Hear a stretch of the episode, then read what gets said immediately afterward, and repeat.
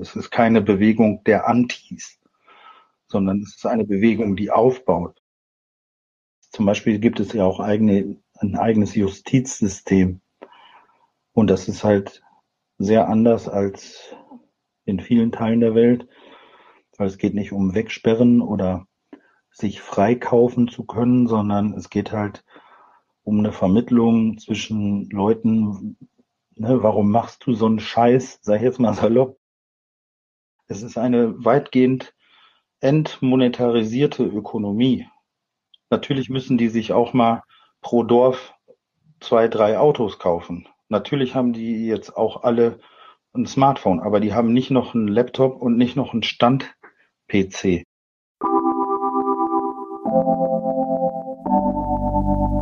Neue Welten. Der Utopie Podcast. Willkommen zu Neue Welten, dem Utopie-Podcast. Einmal im Monat sprechen wir hier über eine Utopie. Mein Name ist Jonas Kiss. Und ich bin Hardy Funk.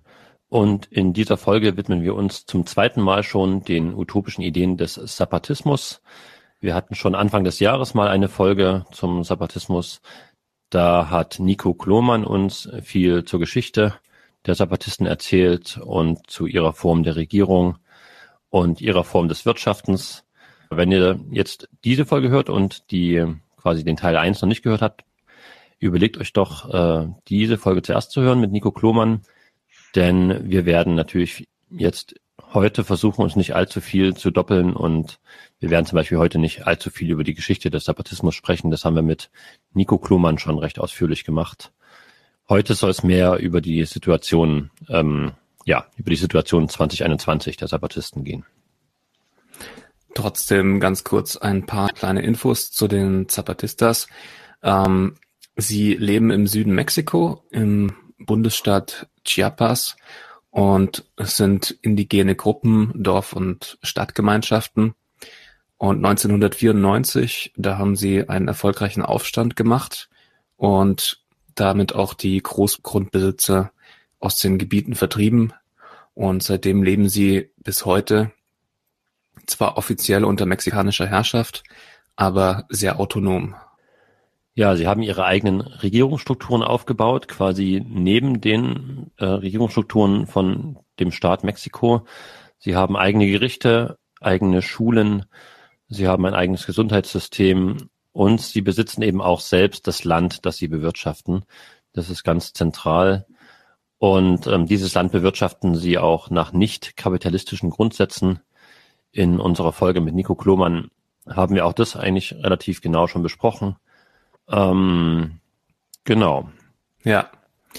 Und äh, seit dieser Folge, also Anfang des Jahres, ähm, war es so, dass jetzt den Sommer über eine Gruppe der Zapatistas aus Mexiko äh, den ganzen Sommer über eigentlich auf einer kleinen Europatour unterwegs war und dabei auch in Deutschland. Und das nehmen wir als Anlass, um jetzt eben erneut über das Thema zu sprechen.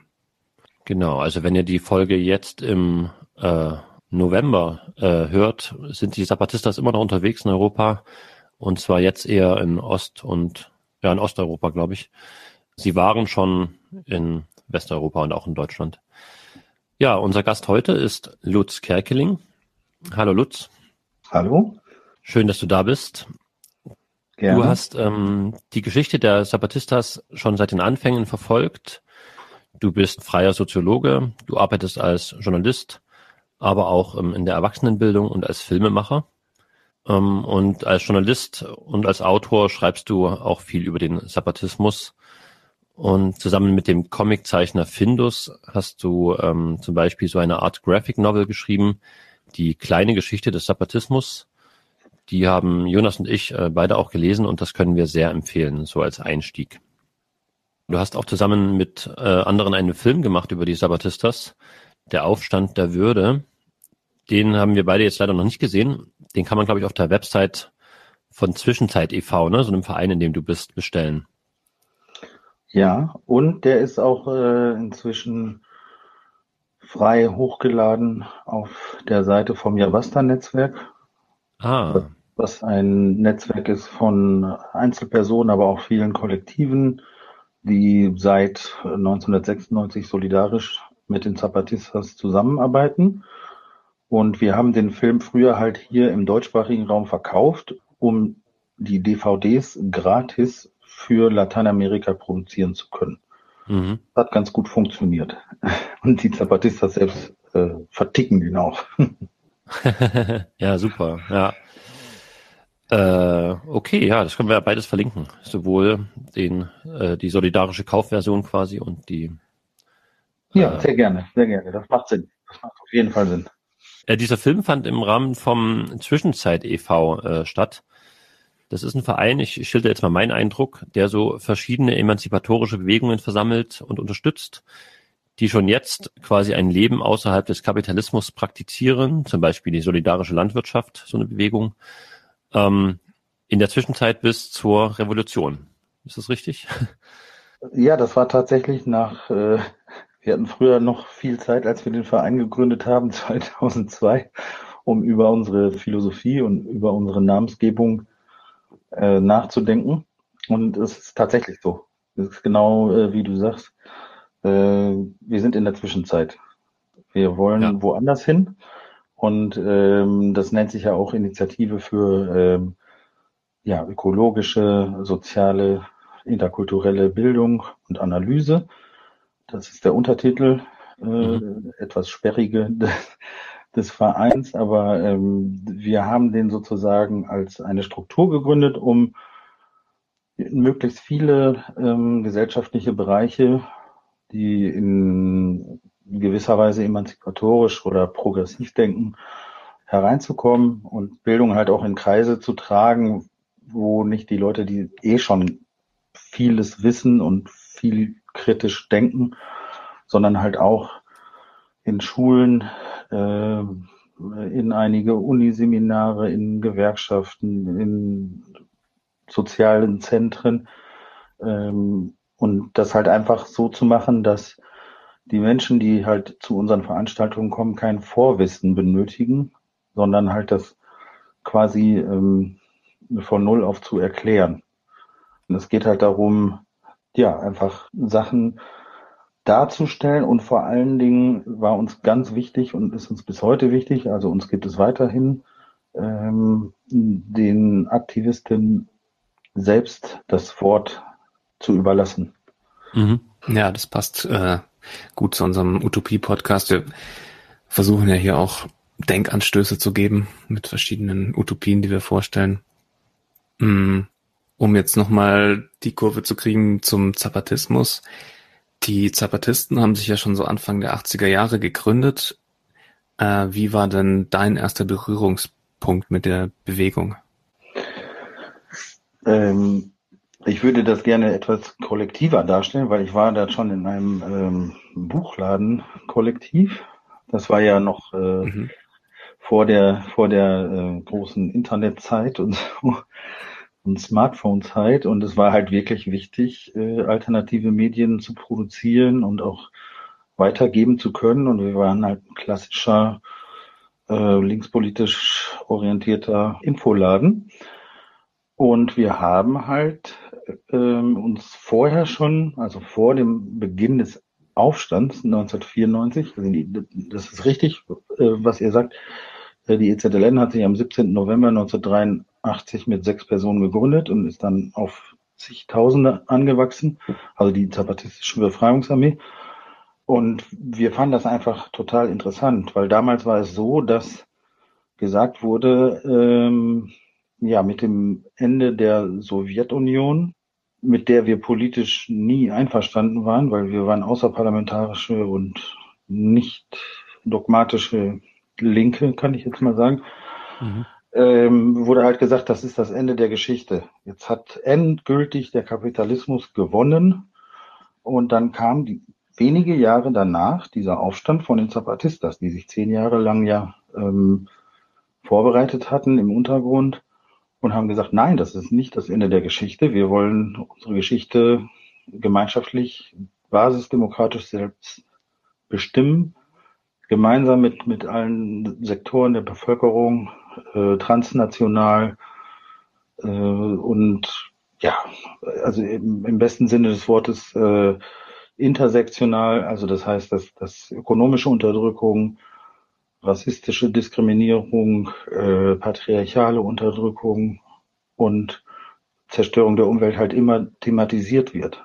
Und zwar am besten gleichzeitig. Und wir fanden das so erfrischend und gut zu dieser Zeit, dass wir uns einfach dann angefangen haben zu informieren. Was wollen die? Wer sind das? Wer ist denn Emiliano Zapata? Ne? Also ein linker Sozialrevolutionär. Ähm, und dann haben wir angefangen zu lesen, uns auszutauschen mit Kontakten in Mexiko. Die gab es zum Glück schon. Das ist ja wirklich ein äußerst diverses Land, total spannend. Mhm. Mexiko hat ja selbst unter der, also in den 30er Jahren vor allen Dingen, unter der damaligen Regierung unglaublich viele hm, rebellische Menschen oder verfolgte Menschen aus aller Welt aufgenommen. Und deswegen ist das so ein, ein unglaubliches, äh, es, ist, es ist wirklich ein, ein sozialer und kultureller Reichtum in Anführungsstrichen, was da versammelt ist. Mhm. Äh, also es ist wirklich ein sehr rebellisches Land. Ähm, total spannend sind halt auch die Analysen, die Möglichkeiten, die Orientierung an Basisbildung und wir fanden das einfach alles so spannend ne? und fanden die Zapatistas klasse, weil sie gesagt haben, ja basta, es reicht. Also wir wollen dieses System nicht mehr, dieses kapitalistische, weil später wurde der mexikanische Staat ja ganz deutlich neoliberal und zunehmend autoritär. Mhm. Und da haben die Zapatistas gesagt, hey, wir haben alles probiert, wir haben friedlich demonstriert, und sie haben halt die Notwendigkeit gesehen, einen bewaffneten Aufstand zu machen. Den haben sie zwölf Tage lang durchgeführt, aber vor allen Dingen bauen sie was auf. Es ist keine Bewegung der Antis, mhm, sondern ja. es ist eine Bewegung, die aufbaut. Und das fanden wir auch sympathisch. Und was wir auch sehr sympathisch fanden, ist die Vielfältigkeit in der Sprache von ihren äh, Kommuniqués, von ihren Mitteilungen weil das ist nicht so ein langweiliges äh, Gerede, ne? zack, zack, zack, so muss das sein. Und wenn wir alle äh, das so machen, dann wird die Menschheit glücklich. Nein. Und sie haben das auch aktuell nochmal betont, äh, dass sie gesagt haben, wir haben kein fertiges Buch. Also wir haben nicht den Anspruch, dass wir sagen, macht alle das, was wir machen, also mhm. kein Copy und Paste, sondern äh, wir gehen fragend voran. Spanisch preguntando caminamos. Also das wird auch bei der Reise jetzt nochmal betont. Und das war auch schon damals ein großer Grund, warum wir angefangen haben, uns dafür zu interessieren und ja, Kontakte geknüpft haben, auch teilweise hingereist sind, Menschenrechtsarbeit gemacht haben, journalistische Arbeit, ähm, solidarischen Kaffee importieren, denen sie sagen, wir verkaufen den viel lieber an nette Leute als an die rechten Arschlöcher aus unserem Nachbardorf. so. Und äh, all sowas. Also das ist das war ein ganz spannender Prozess und ich bin unglaublich dankbar, dass ich daran ein bisschen teilnehmen darf. Du warst ja auch selber ein paar Mal in Mexiko vor Ort, ne? Und hast äh, halt, wie, wie, du schon sagst, Kontakte auch vor Ort. Und ja. die EZLN, e die Befreiungsarmee, hat äh, dann nach dieser, nach diesem Aufstand, glaube ich, nie wieder zu den Waffen gegriffen, sondern die haben dann wirklich angefangen, einfach äh, den mexikanischen Staat quasi die Institutionen zu ignorieren und eigene Institutionen aufzubauen. Kannst du vielleicht grob skizzieren, wie sich diese Bewegung dann entwickelt hat seit dem Aufstand 94? Ja, das ist äh, so, dass sie zwölf Tage bewaffnet gekämpft haben und es haben sich ganz viele Menschen in Mexiko und äh, weltweit mit den Forderungen der EZLN solidarisiert, haben aber gesagt, ähm, den bewaffneten Weg halten wir für nicht so klug. Und dann hat die EZLN gesagt, okay, wir gehorchen den Wünschen der Zivilgesellschaft und ähm, lassen das erstmal. Ähm, was sie nicht gemacht haben, ist die Waffen abzugeben, mhm. was nach meiner persönlichen Einschätzung und nach der Einschätzung von vielen Leuten eine kluge Entscheidung war. Weil, ja, denke auch, ja, sonst als, als Bedrohungsszenario allein schon. Ja, ja, genau. Also das ist, äh, es werden auch weiterhin Leute ähm, ausgebildet, aber auch vor allen Dingen äh, wissenschaftlich, historisch, politisch. Ne? Also es, ne? Oder sie machen, sie machen Piratenradio, was bei uns halt ein Podcast ist, ist halt in Chiapas weitestgehend noch ein Piratenradio. Natürlich in den Städten ist es anders, aber im ländlichen Gebiet ist halt nicht viel Internet und das äh, kann Menschen sich einfach so vorstellen. Da schleppen halt die Leute von der EZLN äh, einen Generator, also einen Stromgenerator auf den Berg, eine Sendeantenne und ein Mischpult und machen halt rebellische Nachrichten. Aber auch nicht so dogmatisch, sondern es gibt halt auch äh, viel Musik. Du darfst auch dein, deine netten Mitmenschen grüßen und freundlich äh, bis hin zu Liebesgrüßen oder so. Das ist äh, sehr, sehr erfrischend. Und dann, dann werden halt auch teilweise ähm, Märchen erzählt. Und es ist sehr vielfältig und unglaublicher äh, kultureller Reichtum. Und das ist ein Bereich, aber die, was die Zapatistas geschafft haben, ist halt, sie, sie mussten einmal ordentlich auf den Putz hauen. So, und das war nötig weil ähm, sie wurden nicht gehört. Sie wurden ja. Jahrzehnte, Jahrhunderte nicht gehört. Und es war nötig, einmal wirklich einen richtigen Aufstand zu machen, aber sie, sie gehorchen halt der Bevölkerung und nicht der Regierung. Und das ist auch ihr Konzept. Sie sagen, sie nennen das Mandar obedeciendo, also das ist ein bisschen sperrig zu übersetzen auf Deutsch. Wörtlich heißt es gehorchen befehlen, aber besser ist eigentlich äh, gehorchen verwalten.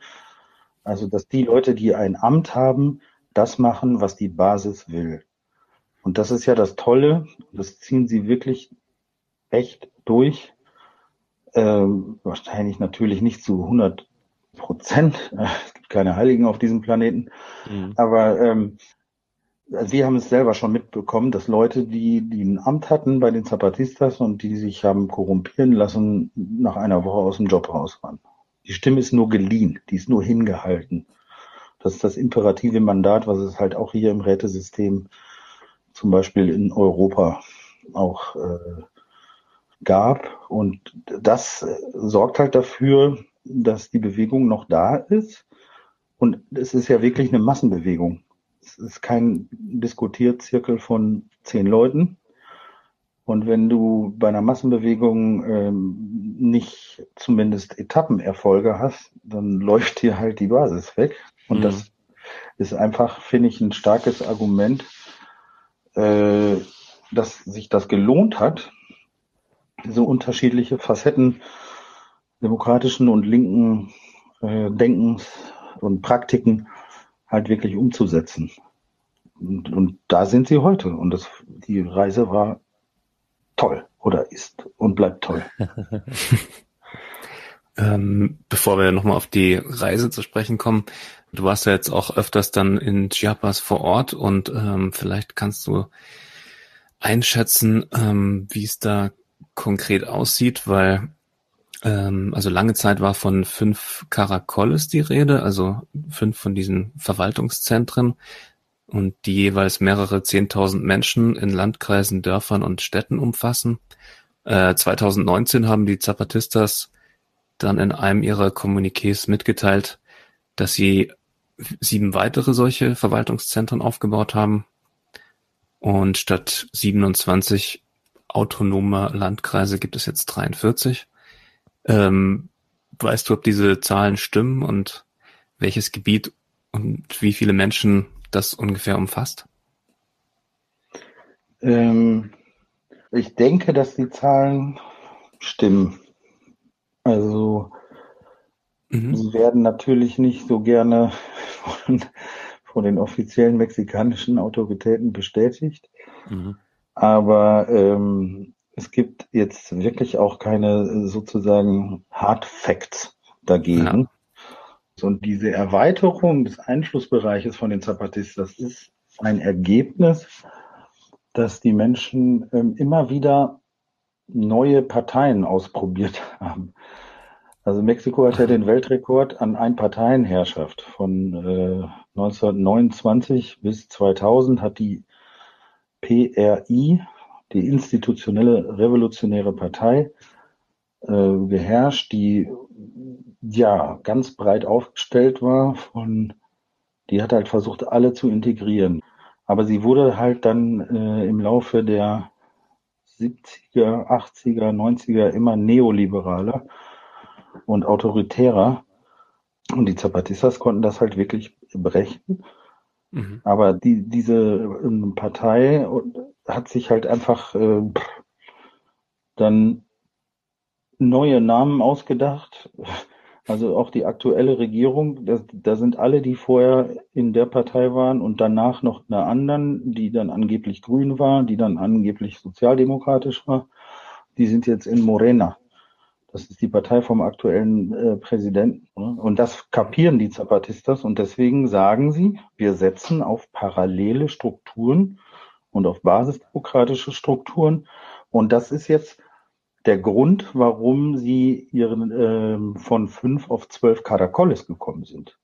Weil die Leute sagen, wir haben jetzt die unterschiedlichen Parteien in den letzten Jahren durchprobiert und und äh, es bringt uns irgendwie nichts. Und also es gibt solche Absurditäten wie Regierungsprogramme, die zusammen mit Bayer und Monsanto übrigens laufen, ähm, baut Genmais an.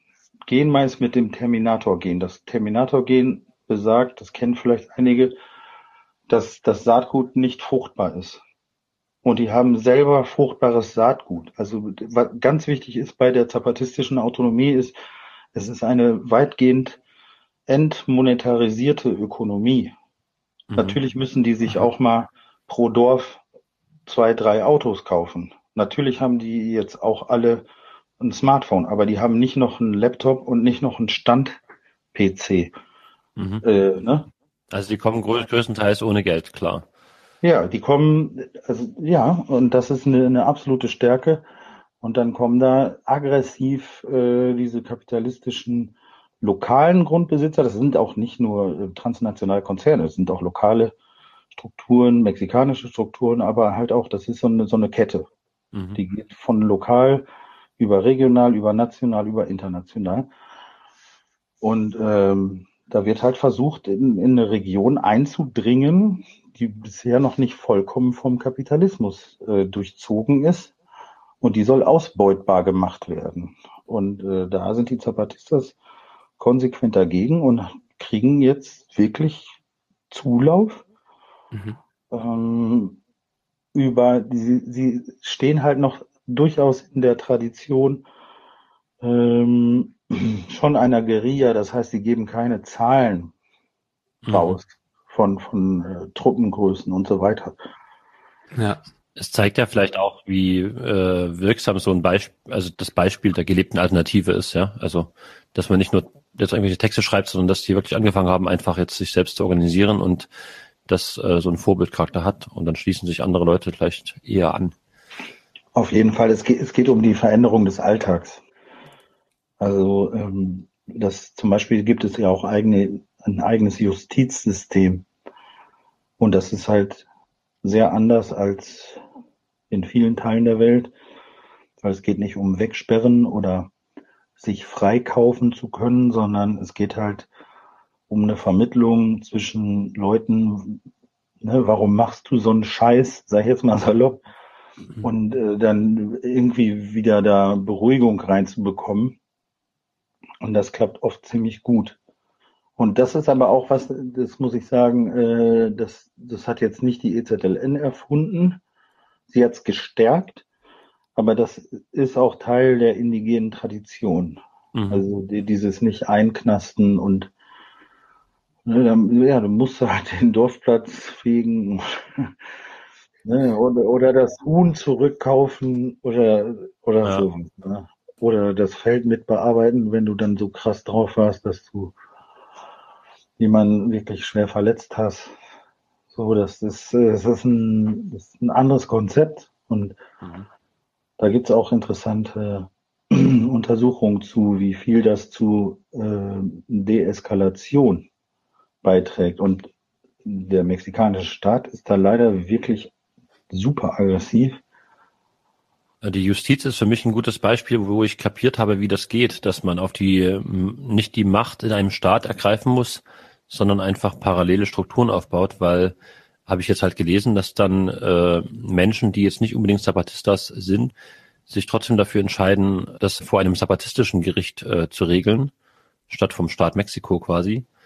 Ja, weil das halt äh, denen mehr bringt, ja, oder weil sie es äh, als besser empfinden. Auf jeden Fall, weil du musst, du musst beim äh, normalen Staatsanwalt äh, in der Regel, erstens wird äh, kaum übersetzt, ne, äh, von Spanisch auf indigene Sprachen. Da werden dir irgendwelche Papiere vorgelegt, ja, unterschreib und so, ne? Und äh, oft wird dir dann halt auch hm, Haschisch in die Tasche gesteckt und so mhm. weiter. Und dann muss sich die Familie freikaufen. Also es ist wirklich echt übel. Also in Südmexiko ist es wirklich hochkorrupt noch. Und da ist es wirklich so, ähm, wie du auch sagtest, da gehen ganz viele Nicht-Zapatistas zu den Zapatistas und holen sich da einen, einen Schiedsspruch ab. Das ist ja kein sozusagen offiziell legales Dokument, aber sie gehen da eher hin als zu den offiziellen Behörden. Und, und also über Jahre sagen die Zapatistas uns, wir haben viel mehr mit den Nicht-Zapatistas zu tun äh, bei, bei solchen Rechtsstreitigkeiten als, als mit, unserem eigenen Kompass.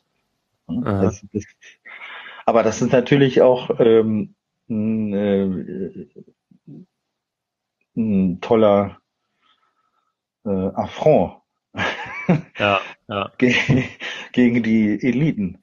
Ne? Also muss man ganz klar so nennen, finde ich. Genau, ja. Und äh, vielleicht können wir noch kurz, obwohl wir es auch im ersten Teil schon mal so angerissen hatten, aber über diese äh, Regierungs- oder Verwaltungsorganisationen sprechen. Es gibt ja diese Zentren, Caracoles, was mit Schneckenhaus über, übersetzt äh, werden kann. Also da schon so selbstironisch auch diese Langsamkeit ähm, aufgegriffen der Prozesse, aber auch insgesamt vielleicht der Entwicklung von den Zapatistas, die sie halt in Kauf nehmen. Also in diesen Caracoles äh, sitzen diese Räte der guten Regierung unter der Buen Gobierno. Und da gibt es keine Berufspolitiker, sondern die Leute schicken aus ihren Dörfern, wenn ich jetzt so verstanden habe, in diese Räte halt Entsandte, die ein Mandat haben. Also ganz klar, die Leute im Dorf sagen, du sollst so und so entscheiden oder dich so und so äußern und du bist jetzt nicht deinem eigenen Gewissen oder eigener Partei äh, verantwortlich, sondern dem, was wir dir sagen, ja. Das ist so diese sabbatistische Form der Basisdemokratie, oder? Ja, genau. Es gibt, es gibt keinen Wahlkampf. Mhm. Ähm, es gibt äh, Versammlungen auf der Ebene der kleinen Gemeinden. Dann wird sich zusammengeschlossen auf die Municipios Autonomos, das sind die autonomen Landkreise, ähm, die auch teilweise eine ganz andere geografische Gliederung haben als die vom offiziellen mexikanischen Staat. Mhm. Und dann gibt es halt die Caracoles.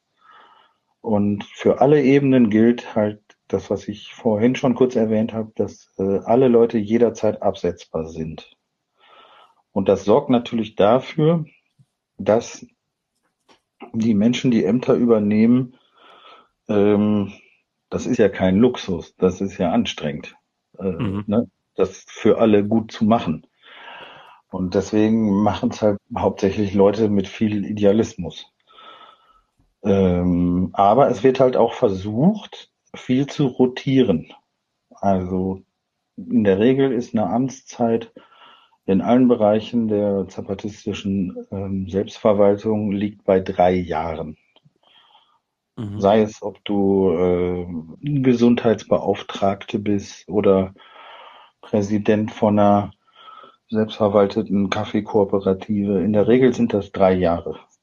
Und ähm, das hat viele Vorteile, ähm, weil halt eben dieses ja, dieses Berufs, revolutionäre äh, Gehabe dadurch verhindert werden kann. Es hat ein paar Nachteile. Manchmal ist es auch, muss ich ehrlich sagen, ähm, es ist gut, wenn Leute zum Beispiel äh, ein bisschen mehr als drei Jahre arbeiten, weil du da mehr Ahnung hast von dem Job sozusagen. Mhm. Aber, aber ähm, die, die sagen ja, preguntando caminamos. Und sie, ne, also fragend gehen wir voran. Mhm. Und sie sagen, wir korrigieren immer wieder unsere Praxis. Und das ist auch gut. Ja.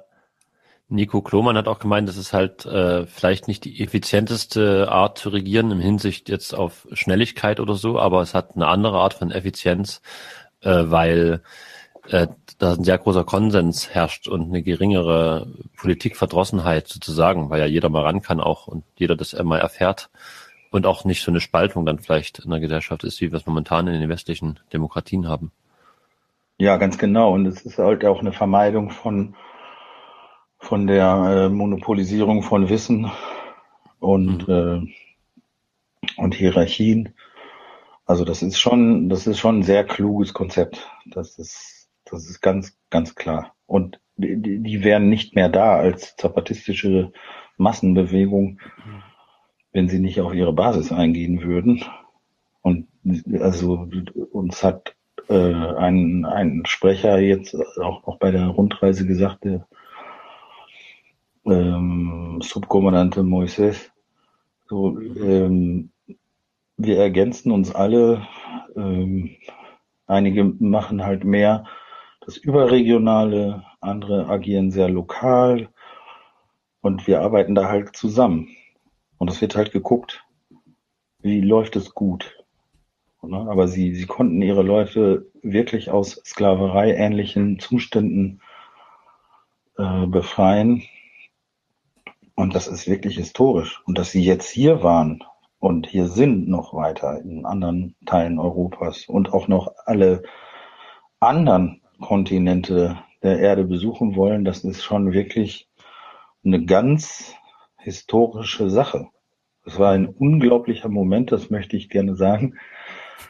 Die, diese Ankunft in Vigo, in Galicia, im Nordwesten des spanischen Staates. Ähm, das war so eine geniale Konterkarierung der Conquista, also der gewaltvollen, mhm. des gewaltvollen Überfalls auf, auf das heute sogenannte Lateinamerika. Das war der absolute Hammer und wirklich auch genial und ich denke mal, das ist, äh, das wird hoffentlich irgendwann auch in, in, in guten Geschichtsbüchern landen. also zur Erklärung vielleicht nochmal, es sind, glaube ich, fünf Zapatistas mit einem Schiff nach Europa gekommen und hier quasi gelandet. Und zwar exakt 500 Jahre später, nachdem die Spanier 1521 ähm, unter Hernán Cortés das heutige Mexiko erobert hatten, ne, gegen die Azteken quasi. Ja, also es waren ähm, es waren sieben. Es war das sogenannte Ge mhm. Ge Geschwader äh, 421. Ähm, es war halt ähm, gemischt geschlechtlich und es war halt auch eine sogenannte Otroa-Person dabei. Also vom Spanischen äh, anders, also anderen Geschlechts, also halt mhm. nicht binär. Ähm, und äh, hat die ersten Worte äh, gesprochen äh, und gesagt, wir benennen jetzt den Kontinent äh, um in, auf einer indigenen Sprache. Ähm, Slumil Kachem Kop, das ist Zozil. Und ah. das ist, ähm, das heißt äh, rebellisches Land oder rebellischer Kontinent oder okay. Land, das sich nicht unterwirft. Und das war natürlich eine unglaublich äh, tolle Geste. Äh, ganz friedlich alles. Mhm. Ähm, halt zu sagen, nee, hallo, jetzt sind wir mal hier und, und sagen mal was. Das ist wirklich, ähm, tut mir leid, dass ich da so ein bisschen pathetisch werde oder so, aber äh, es ist wirklich, es war wirklich ganz wichtig. Mhm. Ja. Und es gab halt auch erfreulicherweise ähm, ja viel Solidarität, viel Proteste, viel Druck. Da wurde auch für gedankt, aber vor allen Dingen ist es die Leistung der Zapatistas selber und auch der anderen Organisationen, die die Zapatistas begleitet haben, nämlich der Congreso Nacional Indígena, also ist auch eine autonome mexikoweite indigene Vernetzung, Nationaler Indigener Kongress heißt das. Mhm.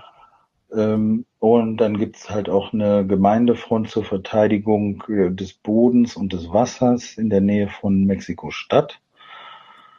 Äh, und alle diese Gemeinden leiden halt unter extremen Angriffen. Ähm, da wird das Wasser geplündert, da werden Bodenschätze geplündert, äh, es werden Gemeinden vertrieben, es werden Leute ermordet. Und die wollten einfach mal hier sozusagen ihre Informationen bekannt geben. Und es lohnt sich sehr, das auch äh, nachzuverfolgen, weil das ist, es gibt innerhalb von Mexiko gibt es eine Art Binnenkolonialismus, aber natürlich gibt es auch den globalen äh, ja, Kolonialismus nach wie vor. Also das ist ganz krass. Mhm. Also sie haben das mega angeprangert, zum Beispiel die vom Congreso Nacional Indígena, die Kompass, äh, und sie haben darum gebeten, ähm, dagegen zu protestieren, dass halt Waffen auch von deutschen Unternehmen, Heckler und Koch zum Beispiel, exportiert werden. In Regionen, wo Leute einfach rücksichtslos abgeschlachtet werden. Dass äh, Bayer Monsanto Chemikalien verkauft, die ähm, hier schon längst verboten sind in mhm. Europa. Das ist wirklich rücksichtslos und total krass. Und da, da haben sie eine ganz klare Position. Und da sagen sie aber, wir gehören zusammen. Wir, wir lassen uns zusammen global gegen solche Zustände vorgehen. Und das hat äh, hier schon also viele Menschen zusammengebracht. Die, die Reise der Zapatistas, das, das äh, steht außer Zweifel, meiner Meinung nach. Ja. Es gibt ja mehrere Bedrohungen quasi der Zapatistas äh, in Mexiko jetzt. Einmal ähm, durchs Militär, können wir vielleicht gleich noch zukommen, aber du hast jetzt schon auch ähm, diesen Kolonialismus quasi angesprochen und auch diesen Binnenkolonialismus, also dass quasi die das eigene Land, der Staat Mexiko, ähm, diese Regionen weiter kolonialisiert, quasi Leuten Land raubt und da sehr große Infrastrukturprojekte versucht äh, zu realisieren. Zum Beispiel gibt es den Tren Maya, den sogenannten Maya-Zug. Das ist eine Zuglinie, die das Gebiet äh, für Touristen, aber auch für die Industrie erschließen soll. Ein Gebiet, was bisher ähm, ja aus, aus Regenwald besteht und, und wo auch viele Naturschutzgebiete sich befinden. Oder es gibt auch diesen Bau einer Gaspipeline durch das Land und von zwei so ähm, thermoelektrischen Kraftwerken. Ich habe jetzt auf einem Flyer gelesen, der größte Fehler wäre, den Tren Maya nur als Zug zu begreifen.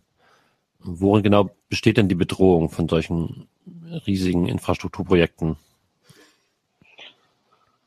Also es geht bei dem Tren Maya äh, und auch bei diesem Projekt der, der äh, des äh, Kraftwerks mhm. geht es einfach darum, Regionen zu erschließen, die bisher noch nicht ausbeutbar sind, sozusagen, für das kapitalistische System. Und der, das liegt ja in der Natur des Systems. Es muss wachsen.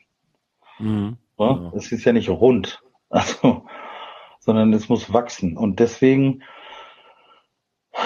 natürlich kommen auch tatsächlich äh, beim Tren Maya ganz klar geostrategische Interessen dazu, das ja auch so ein bisschen als eine Abwehr der Menschen äh, fungieren sollen, die aus äh, Mittelamerika Richtung Norden in die USA ziehen möchten.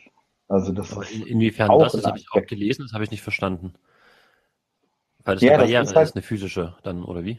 Ja, das ist eine physische Barriere und vor allen Dingen ist es halt, ja genau, ähm, das ist gut, dass du das nachfragst, ähm, weil ähm, es gibt ja jetzt neue Militäreinheiten unter dem neuen Präsidenten Andrés Manuel López Obrador, ähm, die Guardia Nacional äh, und also es werden halt zusätzlich zu dieser Zugstrecke, die 1500 Kilometer oder mehr sogar ist, ähm, da ganz viele Militärstationen hinzusetzen. Und ähm, es soll Luxustourismus geschaffen werden, tagsüber, wozu der mexikanische Minister für Tourismus sagt, ähm, gönnerhaft, wir erlauben den Indigenen an den Zugstationen zu betteln. Echt? Oh Gott. Das muss, das äh, muss Mensch sich erstmal auf der Zunge zergehen lassen. Das hat er wörtlich gesagt. Das ist mhm. mehrfach zitiert. Äh, unglaublicher Zynismus. Und ähm, dann kommen da die, die militärischen Stationen von der Guardia Nacional hin. Und ähm, der Deal dafür ist, dass aus den USA mehr Know-how für Computerspionage und Waffen und also allgemein technologische Sachen. Das ist so der Deal. Also die, die, die Südgrenze der USA wird sozusagen in den Süden Mexikos verlegt. Ähm, ja, also die Zapatistas werden also ja nicht nur militärisch bedroht, sondern seit 27 Jahren wird da eigentlich so ein sogenannter Krieg niederer Intensität geführt. Also nicht nur auf militärischer, sondern perfide auch auf psychologischer und medialer Ebene. Ähm, also du warst ja auch als Menschenrechtsbeobachter dort vor Ort, oder? Vielleicht kannst ja. du noch mal sagen, wie, wie der mexikanische Zentralstaat da gegen die Zapatisten vorgeht. Also es, wird halt äh, versucht, es gibt erstens ähm, sogenannte Entwicklungsprogramme, ähm, wo mit äh, Ölpalmenmonokulturen oder Eukalyptusmonokulturen oder jetzt neu mit diesen äh, Sembrar Vida sehr leben. Also es wird auch der Diskurs von ökologischen und sozialen Bewegungen gestohlen, aber das ist eine alte Tradition im, im mexikanischen Regierungssystem. Dumm sind die leider nicht. Ähm, ähm, es wird versucht, die Leute aus dem Widerstand herauszukaufen mit Versprechungen. Und die kriegen da ein bisschen Geld, aber äh, was wir vorhin bei dem Thema der Karakoles hatten, äh, es kapieren mehr und mehr Leute, dass das nicht funktioniert. Ähm, das heißt, sie bekommen Geld, wenn sie ganz klar sagen, ich habe nichts mehr mit den Zapatistas zu tun, weil die Zapatistas lehnen jede Art von Geldübernahme von der mexikanischen Regierung ab.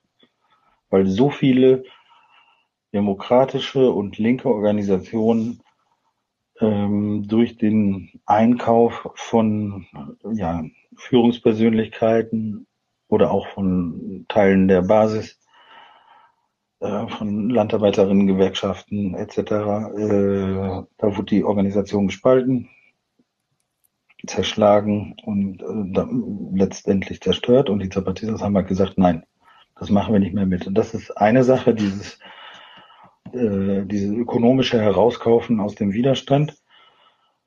Ähm, zweite Sache mhm. ist, sind Desinformationskampagnen. Also, dass halt gesagt wird, ja, hier gab es einen Übergriff auf Straße X in Dorf Y. Und dann ziehen sich Leute halt ähm, die für die Zapatistas charakteristischen äh, Skimasken an und dann wird behauptet, äh, das waren äh, kriminelle Zapatistas und dann wird ein Foto gemacht und äh, das geht auch so weit, dass die dann eine Pressekonferenz machen, also, also explizit Anti-Zapatistas machen eine Pressekonferenz. Ja, wir, wir sind Zapatistas und äh, nö, wir wollen halt mehr Land und ne, wir wollen Profit und so weiter.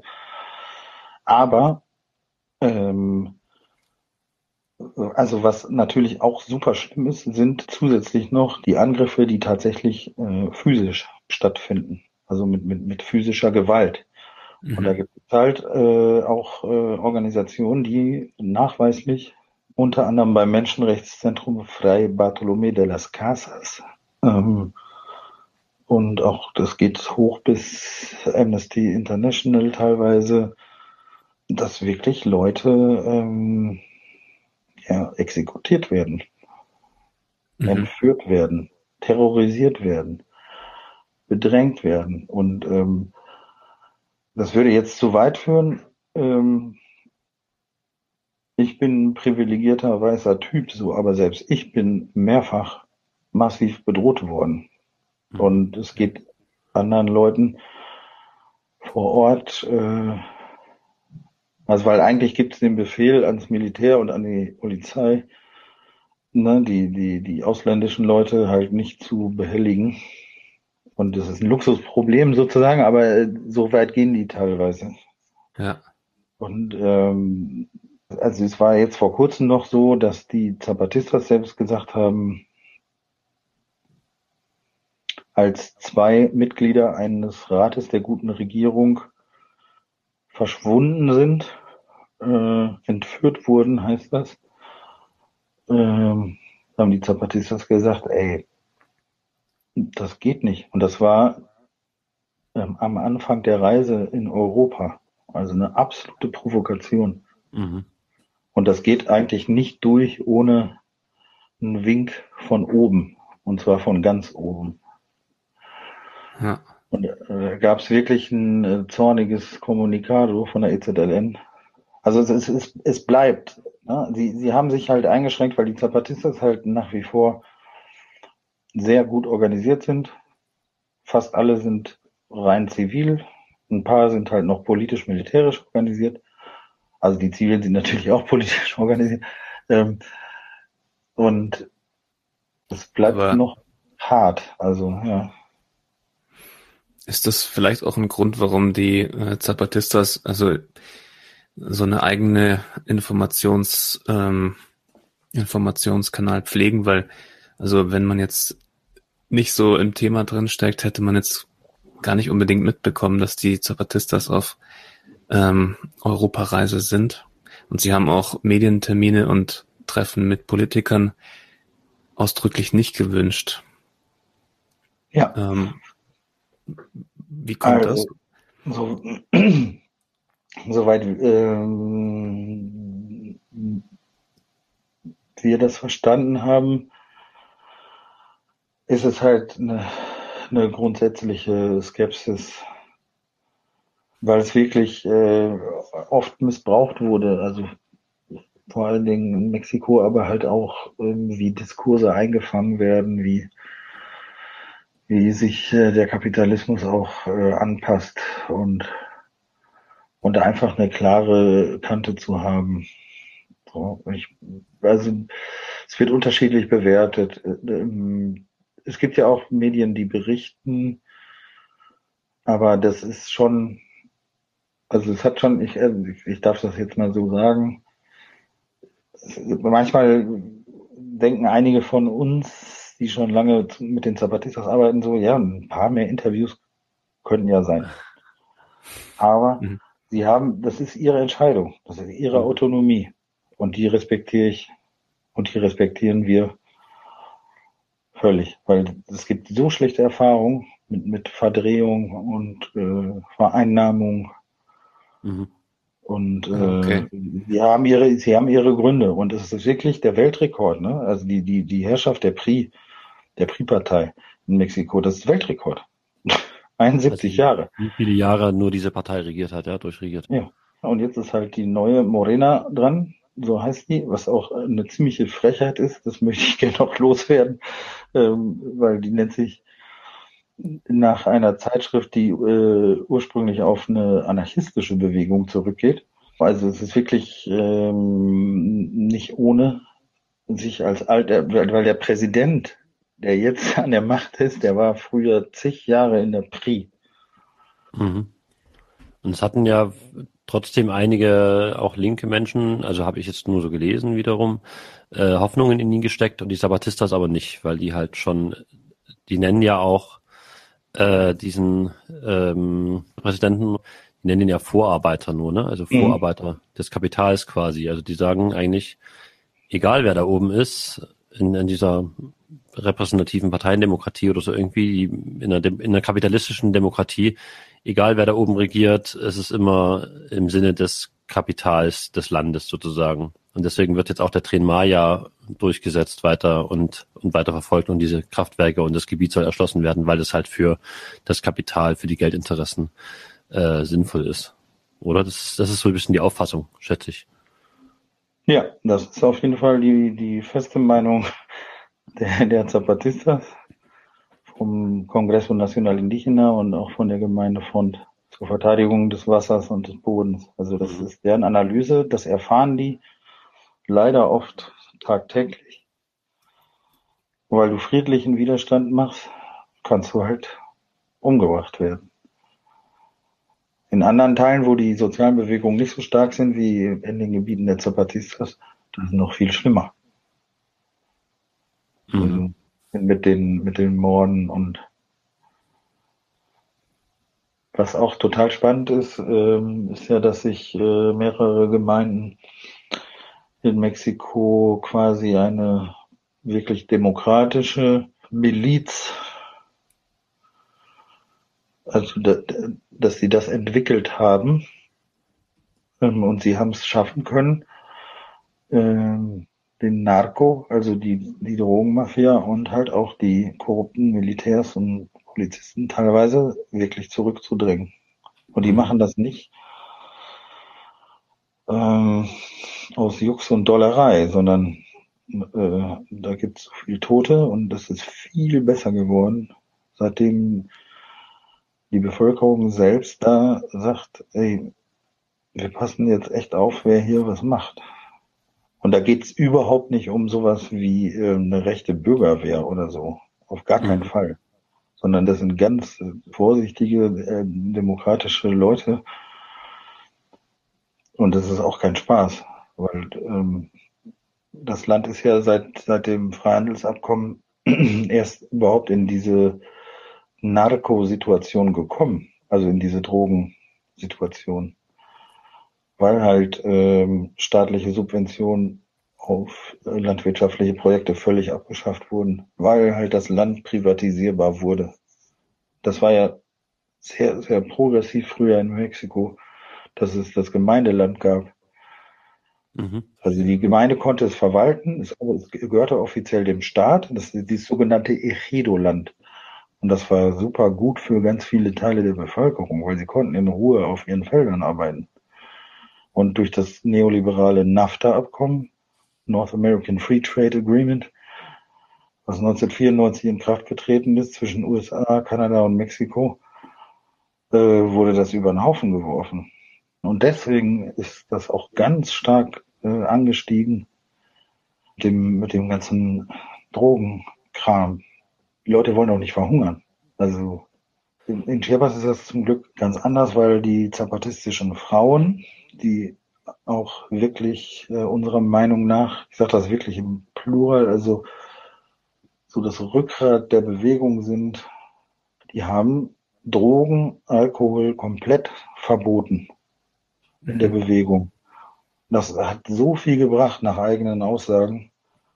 Früher war es so, die Männer äh, sind äh, zum Großgrundbesitzer gegangen, haben dort gearbeitet.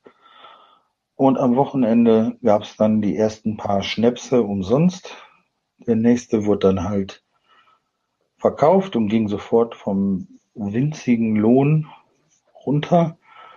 Die hatten die sogenannten Tiendas de Raya, das sind äh, die, die Läden, die den Großgrundbesitzern selbst gehörten. Dann haben die denen selber mit einer eigenen, selbstgedruckten Währung die Kohle abgezogen. Und dann kamen die völlig frustriert natürlich am Samstagnacht nach Hause und dann hat die Familie eine Menge Gewalt erfahren, häufig. Und dann haben die Frauen irgendwann gesagt, ey, ja, wir machen gerne mit bei der zapatistischen Bewegung, aber wir wollen nicht, dass wir völlig ähm, ja, äh, verwirrte, äh, verwahrloste Männer hier haben, die uns dann auch am besten noch irgendwie schlagen, sondern wir machen mit, wenn alle Drogen und Alkohol komplett verboten sind. Und das bringt total viel. Das Geld wird nicht verschwendet, es gibt viel weniger Gewalt in den Familien. Also es war schon eine super Initiative von den Frauen. Und ähm, daran sieht man ja auch, dass die Frauen bei den Zapatistas eine wichtige Rolle spielen und ähm, die Zapatistas auch schnell erkannt haben, dass Kapitalismus und Patriarchat zusammenhängen und sie wollen ja auch das Patriarchat bekämpfen. Ähm, wie weit sind sie denn dabei gekommen? Oder beziehungsweise wie feministisch sind die Zapatistas, wenn das Wort hier überhaupt passt? Ja, vielleicht wäre es ja besser, mit einer Kompanie darüber zu sprechen. Aber äh, wir, wir hatten in unserer äh, Gruppe in Münster und auch bundesweit sehr, sehr viele ähm, Feministinnen und auch viele Leute, die an den Frauentreffen teilgenommen haben von den Zapatistinnen. Und ähm, die allgemeine Einschätzung ist wirklich so, dass sie in relativ wenigen Jahren sehr viel verbessert haben. Früher war es absolut normal, dass junge Frauen in den Gemeinden ähm, zwangsverheiratet wurden. Mhm. Früher gab es noch schlimmer, ich glaube, da muss ich eine Triggerwarnung aussprechen, dass es halt auch Gewalt gab gegen Frauen, ähm, bevor sie geheiratet haben vom Großgrundbesitzer. Und das haben sie alles unterbunden. Und äh, sie haben viel geschafft, auch im, im Bereich von reproduktiver und, und sexueller Gesundheit. Es gibt eine Klinik von Frauen für Frauen, haben nur Frauenzutritt in La Garucha, einem von den Caracoles. Mhm. Ähm, das wird auch ganz viel von, von Nicht-Zapatistas äh, aufgesucht. Also da ist in den Jahren seit der Gründung der EZLN sehr viel passiert. Sie sagen halt aber auch, und auch mit einer sehr sympathischen äh, Offenheit, nee, da fehlt aber noch einiges. Und das benennen sie auch. Mhm. Und, ähm, und sie sagen das auch in, in aller Öffentlichkeit. Und das steht auch in den Texten. Und ähm, das ist sehr empfehlenswert, da auch die Kommunikados zu lesen, also die Kommuniqués, die Texte von der EZLN. Mhm. Da wird das ähm, gerade in den letzten Jahren nochmal zunehmend thematisiert. Und was sich auch verbessert hat, ist die Partizipation der Frauen in jedweden Ämtern. Mhm sei im Rat der guten Regierung, sei es im Bildungsbereich, im Gesundheitsbereich, äh, in der Rechtsprechung. Äh, vor allen Dingen sind sie ganz stark im Medienbereich, bei den freien Radios. Ähm, ja, also da ist das wirklich, in, also wenn ich das jetzt mit, mit Deutschland vergleiche, ähm, ist da schon ein anderer Zug drin. Also das ging schon natürlich zu langsam, klar. Mhm.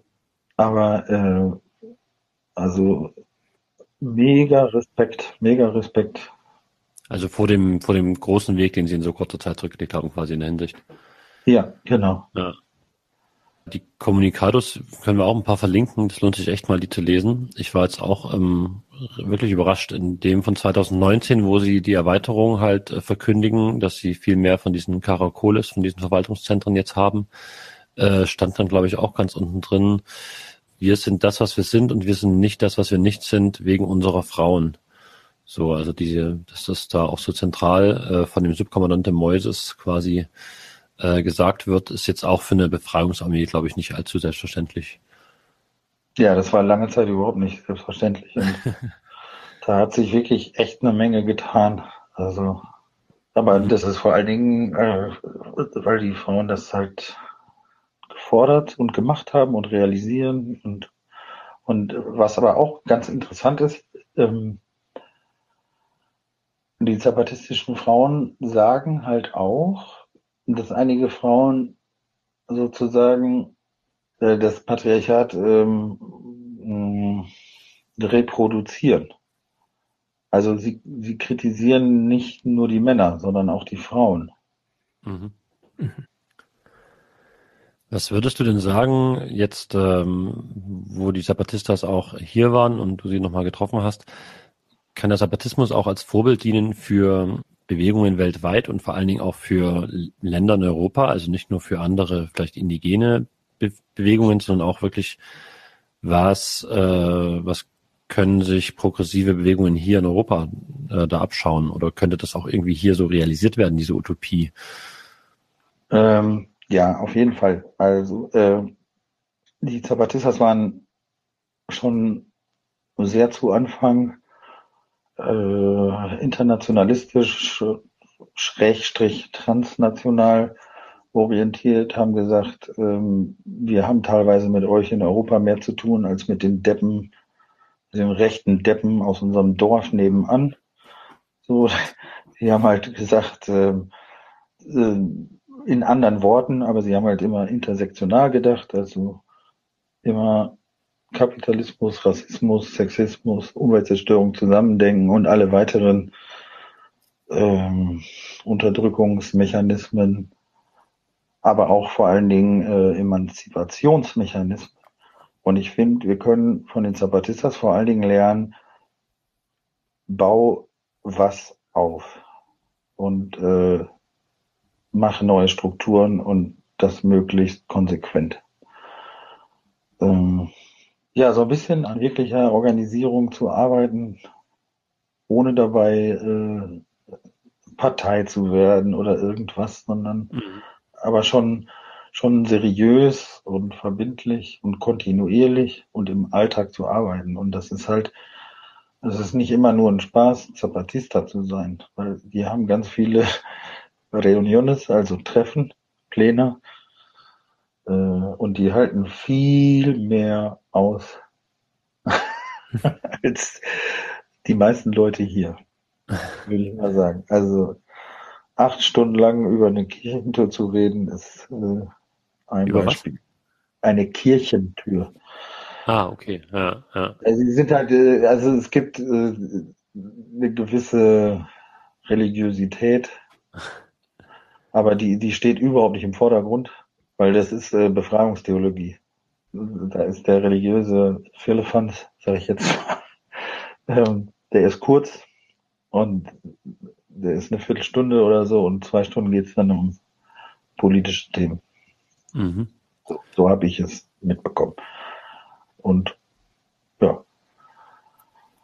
So, und, und, was ich nochmal wichtig finde, ähm, ist halt äh, ja die Veränderung des Alltags mit all den Bereichen, die wir schon benannt hatten. Also. Bildung, Medien, Gesundheit, Rechtsprechung. Und du meinst, man könnte auch in Deutschland einfach anfangen, ähm, dann vielleicht kleine Kollektive zu gründen, die solidarisch sind oder äh, so genossenschaftlich vielleicht organisiert und ähm, weil ich denke, so ganz ähm, in Deutschland äh, kann man ja jetzt nicht, äh, denke ich, zurück zur Subsistenzwirtschaft oder so und, und äh, ganz ohne Geld leben oder so. Ne? Das funktioniert vielleicht nicht jetzt so, wie das für die Sabatistas äh, funktioniert. Ja, ganz ohne Geld leben sie auch nicht. Nein, das stimmt. Hm. Das ist, da, da äh, gebe ich dir völlig recht ähm, muss es halt auf die ähm, jeweilige Region äh, anpassen. Und die Zapatistas betonen immer wieder, dass sie auch äh, sagen, wir haben kein, keine Bedienungsanleitung. Wir ja. basteln alle zusammen da dran noch. Und ähm, äh, was aber hier, wir haben ja auch teilweise ganz spannende geschichtliche Sachen, sei es ähm, Stadtteilarbeit im kleineren, ähm, die halt auch viele gesellschaftliche Sektoren und, und, und Konflikte und aber auch Lösungen äh, umfasst, mhm. aber halt auch äh, größere Sachen wie diese rätedemokratischen Sachen. Und da sehe ich halt auch wirklich äh, Anknüpfungspunkte, die, die total wertvoll, schön und kraftgebend sind. Und das kann so viel bringen, sei es das Mietshäuser-Syndikat, sei es das Ackersyndikat, sei es, sind es äh, Läden des solidarischen Handels, ähm, freie Medienkollektive, so wie ihr. Also da halt einfach wirklich kontinuierlich sich zusammenzusetzen. Also auch unter den Gruppen, nicht nur in der einen Sparte, sondern mhm. sich zusammenzusetzen. Und das wäre für mich halt so eine Lösung oder ein Anfang von einer Lösung voranzukommen. Und ich finde das sehr hoffnungsvoll nach wie vor. Und jetzt, also die Reise war wirklich, wie sagte es, ein Mensch von der EZLN bei der gewaltlosen Einnahme von San Cristobal am 1. Januar 1994 und Poema, ein Gedicht. Ja. ja, das ist doch ein schönes Schlusswort. Danke für deine Zeit, Lutz, und für deine Expertise. Sehr gerne. Ja, und danke auch euch fürs Zuhören.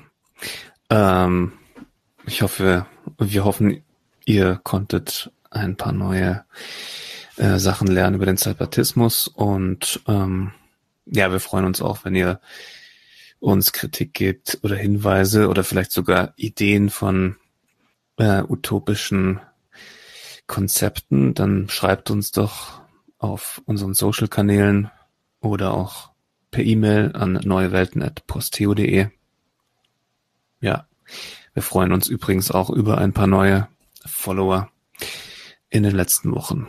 Es werden auf jeden Fall kontinuierlich mehr. Genau, und wenn es euch besonders gut gefällt oder ihr es besonders regelmäßig hört und wenn ihr ein paar Pfennige übrig habt, dann könnt ihr uns auch gerne mit Spenden unterstützen über PayPal oder über Patreon. Äh, wir freuen uns schon über kleine Beträge. Ähm, das verlinken wir in den Show Notes, wie auch unsere Social-Kanäle und wie auch ähm, die Hinweise zu allem, was wir jetzt hier in unserer Episode erwähnt haben. Ähm, genau, das werden wir alles schön fleißig in den Show Notes verlinken.